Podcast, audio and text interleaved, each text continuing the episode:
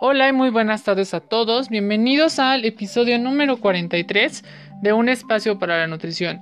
Yo soy Alberto Fragoso, nutriólogo y responsable del proyecto. Antes que nada, espero que estén pasando la verdad un muy buen fin de semana. Hoy es el Día del Padre, entonces realmente muchas felicidades a todos los papás que se encuentran justamente con sus seres queridos. Este, la verdad, yo creo que tanto el papá como la mamá, obviamente los dos ocupan un papel muy importante dentro de la familia y yo creo que para un niño, para una niña, dar a su papá, felicitarlo, dar un abrazo es algo único, como igual que a su madre. Entonces realmente yo creo que es muy bueno que estén, obviamente, a lo mejor por la cuestión de la cuarentena, de que estamos lejos y no podemos a lo mejor muchos ir a visitar a nuestros padres, pero los que tenemos a nuestro padre en casa, pues la verdad yo los invito a que lo abracen, los invito a que le digan lo mucho que los quieren y recuerden que siempre ellos están ahí para apoyarnos, ¿no? O sea, y obviamente nosotros a ellos, porque tiene que ser, este, yo siempre he pensado de una manera recíproca.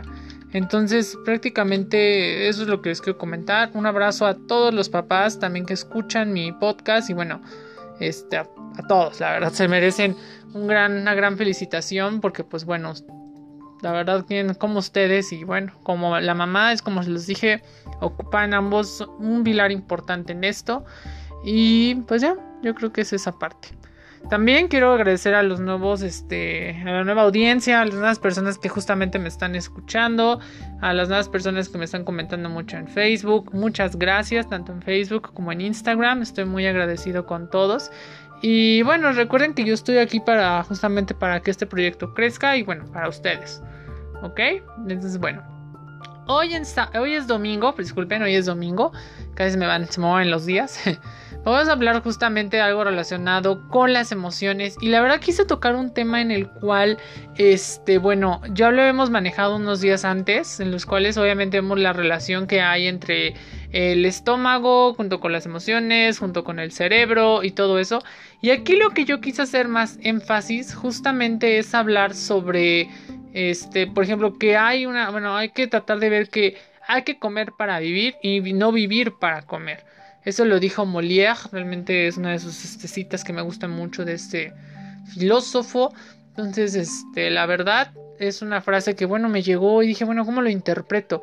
Entonces, la verdad yo les quiero compartir unas técnicas que justamente yo creo que debemos de poner en marcha o poner en práctica, la cual es de este saber que recuerden que eh, la comida o el antojo también se puede ser influenciado por causas emocionales.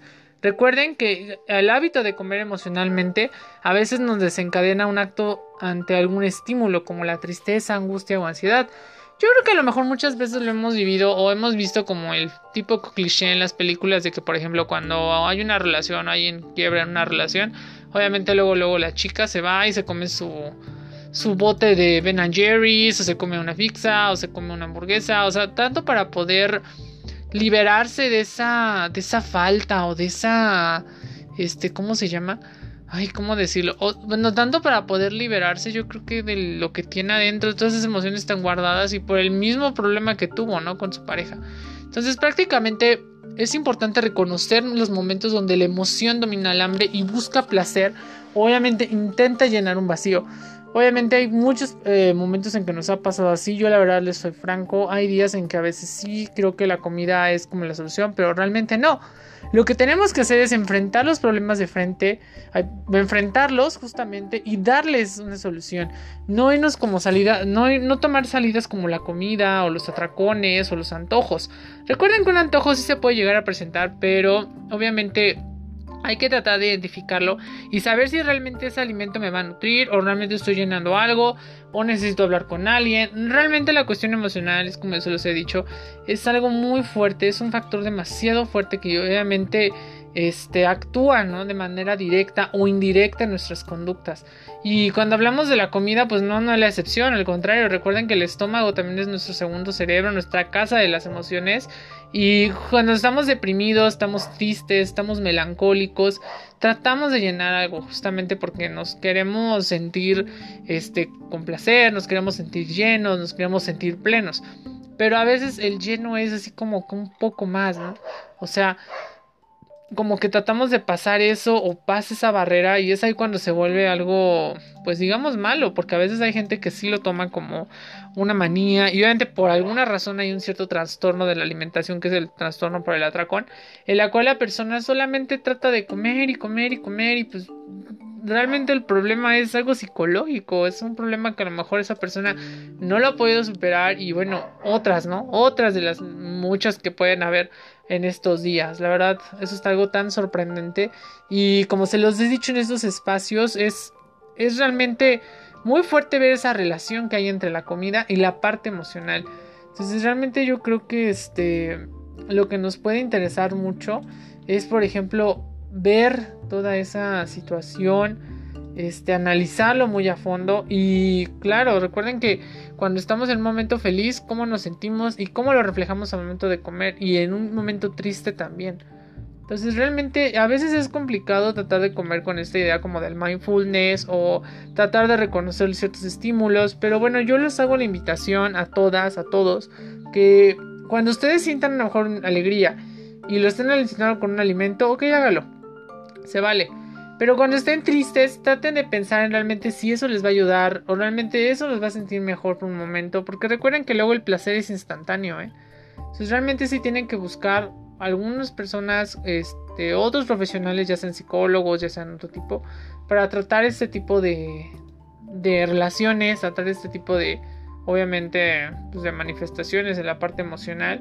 Y la verdad es algo realmente, este, un campo realmente muy amplio, o sea, como yo se los decía, realmente, este, tratar de comer bien, tratar de escoger lo que nos beneficia, no emocionalmente a veces, este, pues es complicado. Entonces, sí, la verdad, traté de tocar este tema lo un poquito más, lo más comprensible posible, en el sentido de que me este, comprendieran justamente, me explicara de una manera correcta esta, este, este tema de cómo la cómo hay que saber escoger los alimentos que nos van a llenar también tanto fisiológicamente como espiritual, ¿no? Entonces realmente yo creo que tiene que ser siempre integrando estas dos dimensiones de nuestro ser y qué mejor manera, como eso les decía un momento, algo que nos recuerde eso, o sea, que nos ponga felices, que nos ponga contentos, o nos recuerde a alguien que realmente nos llena alegría el día, ¿no?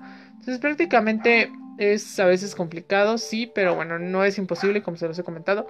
Y me gustaría mucho que lo pusieran en práctica. Reconozcan sus situaciones cuando tengan algún problema emocional. Traten de ver este. de cómo se llama. Traten de checar todo esto. Y bueno, ustedes recuerden que lo pueden manejar. Somos seres que podemos también pensar. No solo con el estómago, sino también tenemos un cerebro que realmente es muy útil y a veces no lo, lo ignoramos. O nuestra vocecita que se llama la conciencia también anda ahí rondando y luego no, no les hacemos caso. Entonces, yo los invito a que hagan eso hoy y espero realmente que el fin de semana esté muy bien. Y bueno, ya nos estaremos escuchando mañana para comenzar una semana llena de energía y de nuevos temas. Muchas gracias y un abrazo.